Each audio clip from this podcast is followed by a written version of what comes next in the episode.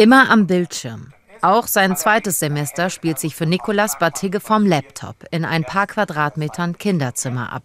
Sein Politikstudium hatte er sich irgendwie anders vorgestellt. So im Kopf hat man ja immer diese Studierenden, die bis, keine Ahnung, 9 Uhr schlafen, äh, dann in den Hörsaal gehen und äh, abends, nachdem sie gelernt haben, in der Bibliothek noch gemeinsam ein Bier trinken oder so. Ähm, und das deckt sich halt überhaupt nicht damit, äh, wie es jetzt ist.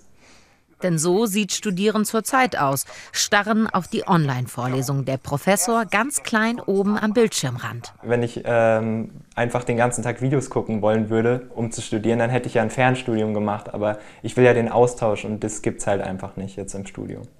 Den Austausch sucht er dennoch. In Heidelberg hat er gemeinsam mit Kommilitoninnen und Kommilitonen die Initiative Online-Lehre gestartet. Heute wollen sie Plakate aufhängen. Sind die schon getrocknet oder ähm, müsst ihr da noch ein bisschen pusten? Perfekt. Schon verpackt und sind ready, um ein Zeichen zu setzen.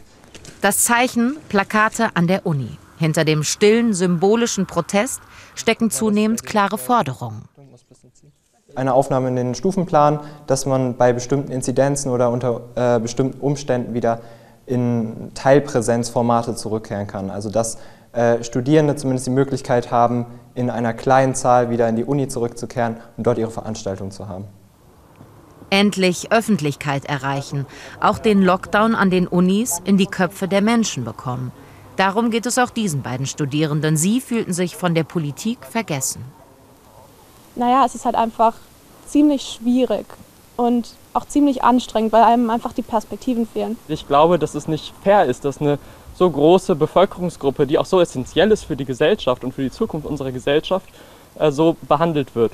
Nikolas Batigge schreitet voran Richtung Hörsaal. Es ist total äh, surreal, das erste Mal hier so in der Uni zu sein. Ähm ja, ich bin gerade ein bisschen sprachlos. Und dann das erste persönliche Treffen mit dem Professor aus der Bildschirmecke. Der Politikwissenschaftler meint, den Studierenden den Hochschulen fehle die Lobby. Daher wolle auch er das Bewusstsein dafür schärfen, dass die Universitäten nicht weniger als andere gesellschaftliche Gruppen oder Institutionen oder Einrichtungen unter der Pandemie leiden. Und das Leiden wörtlich zu nehmen ist. Das sind keine Luxuswehwehchen, die unsere Studierenden haben die ihren Latte Macchiato in der Mittagspause vermissen, sondern das sind wirkliche Probleme. Einmal im Hörsaal sitzen.